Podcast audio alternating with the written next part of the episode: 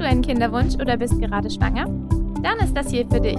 Hier kommt der Hey Babybauch Video Podcast, der Podcast für Schwangere und Frauen mit Kinderwunsch. Ich bin Sarah, approbierte Ärztin aus Berlin, dein Podcast-Host und Autorin des Babybauch-Blog. In diesem Podcast erzähle ich dir alles, was du zu Kinderwunsch und Schwangerschaft wissen musst und nehme dich auf meine persönliche Kinderwunsch- und Schwangerschaftsjourney mit.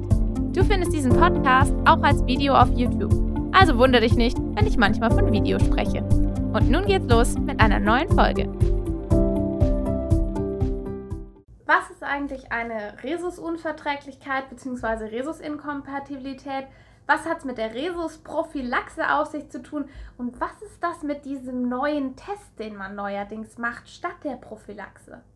Heute geht es um die, das Thema der Blutgruppenunverträglichkeit im Rhesussystem und ich erkläre euch alles ganz einfach und verständlich und ich hoffe, das hilft euch, um das zu verstehen. Ja, als erstes mal, was ist eigentlich eine Rhesus-Inkompatibilität bzw. Unverträglichkeit? Bei wem tritt die auf und wie, fun wie funktioniert das eigentlich überhaupt?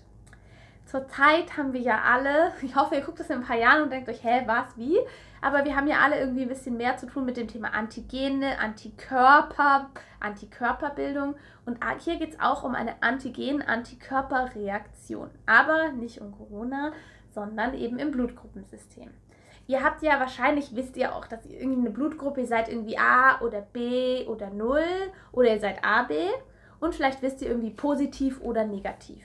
Und dieses Positiv und Negativ bezieht sich eben auf das Rhesus-Blutgruppensystem. Das ist neben dem AB0-System das zweitwichtigste Blutgruppensystem. Es gibt aber noch sehr viele andere Blutgruppensysteme, falls ihr schon mal zum Beispiel über den Begriff Kell gestolpert seid in eurem Mutterpass. Aber da, das ist ein Spezialthema. Heute sprechen wir nur über die Rhesusunverträglichkeit. Im AB0-System gibt es auch Unverträglichkeiten, die sind aber für die Geburtshilfe interessanterweise nicht so relevant.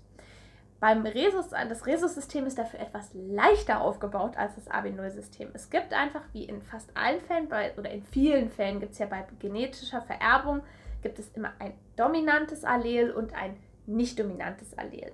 Also eine Merkmalsausprägung, die eben, wenn ihr, habt ja immer zwei Gene von allem, eins von eurer Mama und eins von eurem Papa.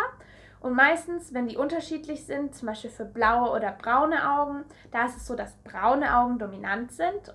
Das heißt, wenn ihr ein Allel für ein braunes Auge, für braune Augen bekommt und eins für blaue Augen, dann bekommt ihr braune Augen. Blaue wie ich bekommt ihr nur, wenn ihr zweimal ein blaues bekommen habt, weil blau ein rezessives Allel ist. Das lässt sich leichter unterdrücken. Ähm, deswegen bei mir, ich kann euch zum Beispiel ganz einfach sagen, was mein Genotyp ist. Bei jemand, der blau, braune Augen hat, kann der entweder braun-braun oder braun-blau haben, weil das Blau verschwindet einfach. Und beim Rhesus-System ist es eben auch genauso ein System. Es gibt einmal den Rhesus-Faktor positiv, das ist das dominante Allel, und es gibt Rhesus negativ, das ist das rezessive Allel. Das heißt, jemand, der Rhesus negativ ist, hat von seiner Mama und seinem Papa ein Rhesus negatives Allel bekommen.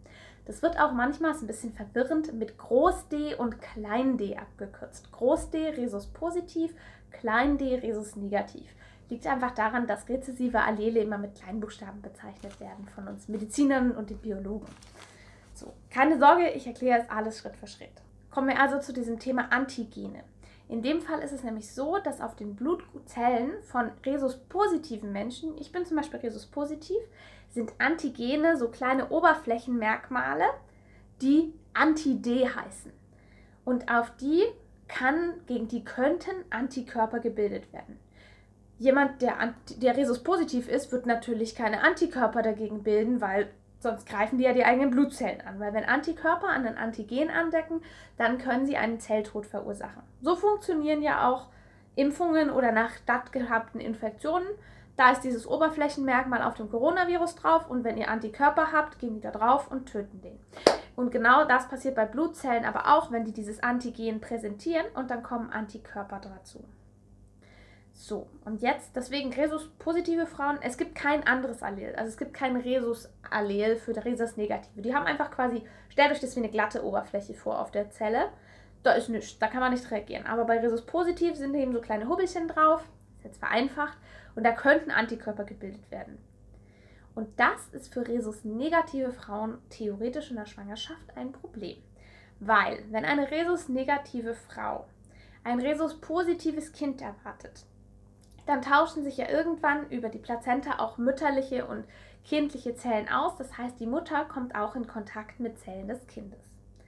Und dann ist da plötzlich dieses feindliche Allel auf den Rhesus-positiven Zellen des Kindes. Und dann fängt der mütterliche Organismus an, Antikörper zu produzieren und sagt sich, was ist das denn für ein Ding, da mache ich mal was dagegen. Das führt aber in der ersten Schwangerschaft bei Rhesus-negativen Frauen in der Regel noch nicht zu einem Problem, weil das einfach sehr langsam anläuft. Vielleicht auch erstmal zur Häufigkeit. Also Rhesus negativ ist in unserer westlichen Bevölkerung ungefähr 15 Prozent der Frauen, also der Menschen verteilt und Rhesus positiv im Rest. Davon sind 35 Prozent Homozygot Rhesus positiv, das heißt, sie haben Groß D, Groß D. Sie können also nur Rhesus positiv weitergeben. Und die anderen 50 Prozent sind Heterozygot, das heißt, die haben ein Allel für Rhesus positiv und eins für negativ. Die sind aber Rhesus positiv, weil ja Rhesus positiv dominant ist.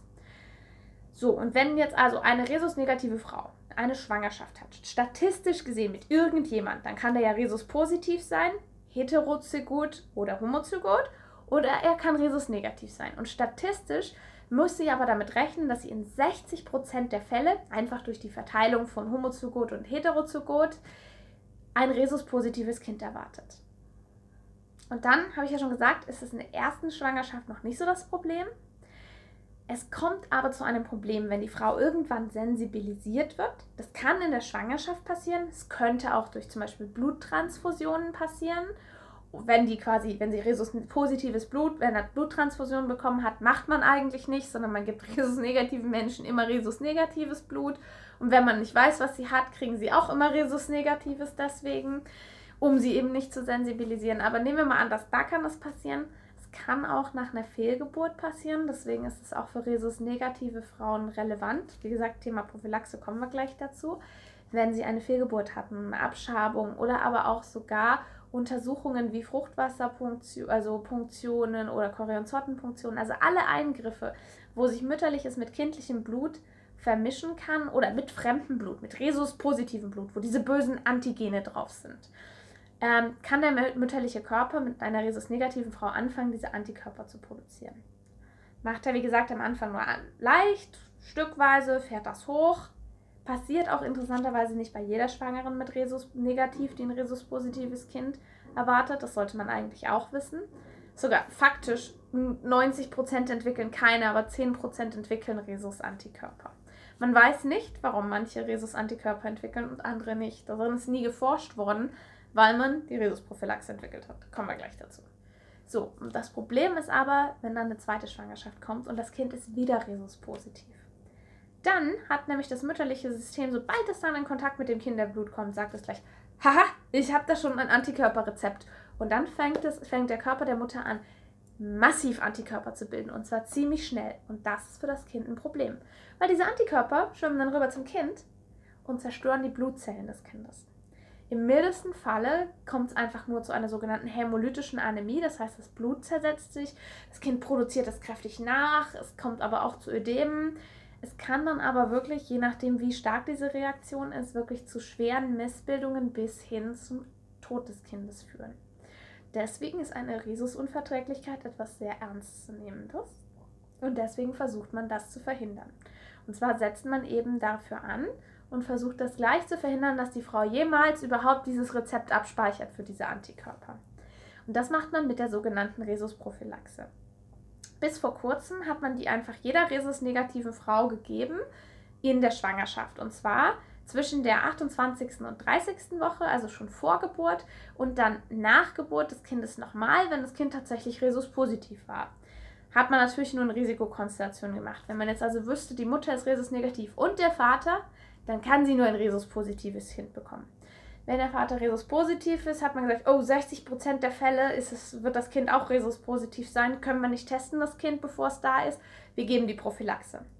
Und diese Prophylaxe ist nichts anderes als diese Antikörper Anti-D. In der Menge, in der sie gegeben werden, machen sie dem Rhesus-positiven Kind kein Problem, führen aber dazu, dass die Mutter das, das mütterliche Immunsystem einfach sagt, ich bilde da selber nichts auch vereinfacht, weil faktisch hat man nie ganz geklärt, warum die Gabe von Anti-D, also von diesen Antikörpern quasi, dazu führt, dass es zu keiner Sensibilisierung bei der Mutter kommt. Man hat es nur rausgefunden und seitdem hat man das jeder Schwangeren gegeben, die Resus negativ war und potenziell ein Resus positives Kind erwarten könnte. So war es übrigens zum Beispiel bei meiner Mama. Weil meine Mama ist nämlich Resus negativ. Ich bin Resus positiv. Meine Geschwister auch beide übrigens. Insofern hat sie immer diese Prophylaxe bekommen. Und hätte sie die nicht bekommen, hätte es sein können, dass mein Bruder oder auch meine Schwester ganz ordentlich Probleme bekommen hätten. Weiß man aber eben nicht. Aber so war das eigentlich immer.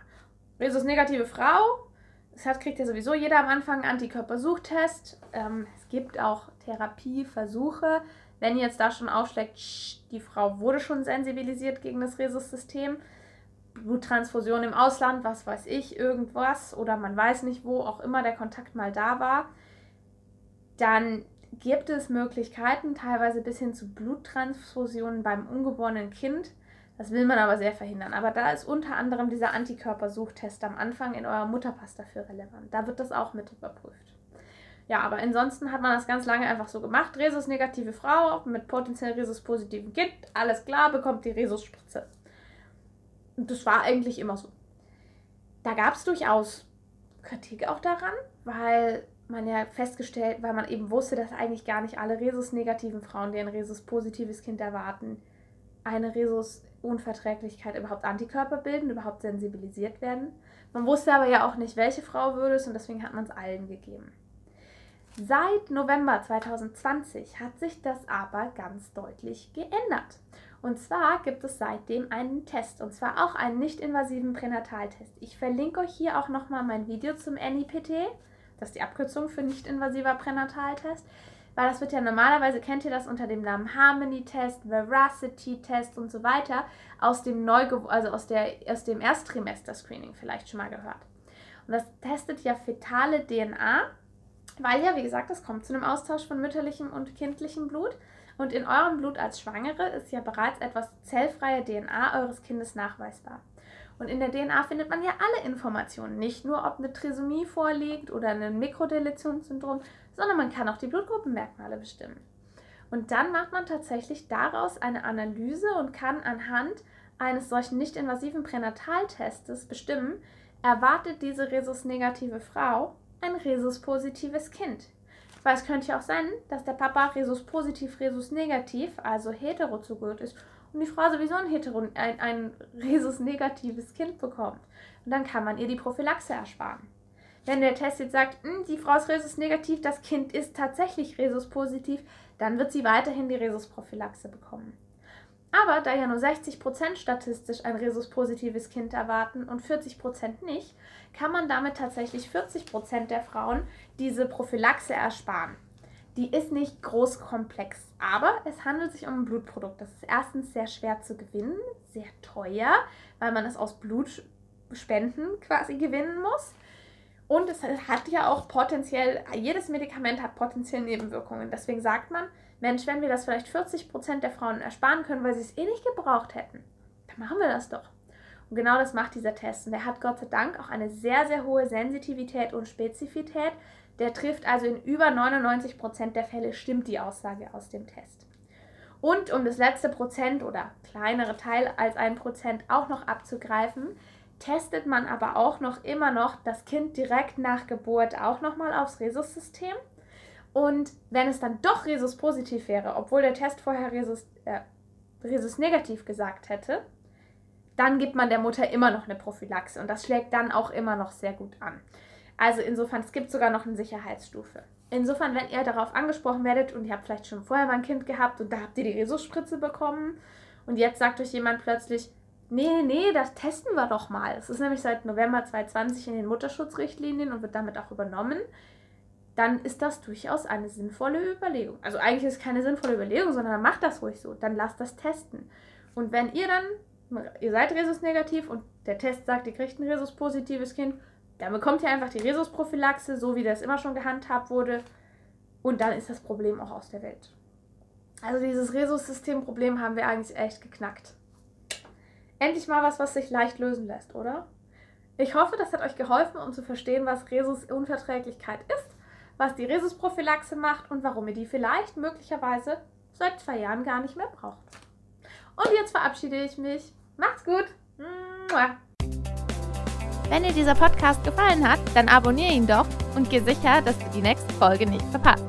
Oder schau doch auch mal auf meinem Blog www.babybauchblog.de vorbei und natürlich auf meinem YouTube-Kanal. Dort führe ich dir auch regelmäßig Produkte vor, die ich selbst in meiner Kinderwunsch- und hoffentlich bald Schwangerschaftszeit ausprobiert habe. Und natürlich ist der Babybauch-Blog auch auf anderen Social-Media-Kanälen vertreten. Egal, ob du in meiner Facebook-Gruppe mit mir und anderen Frauen diskutierst oder dich mit mir auf Instagram vernetzt. Ich freue mich auf jeden Fall von dir zu hören und wünsche dir jetzt noch eine wunderschöne Woche.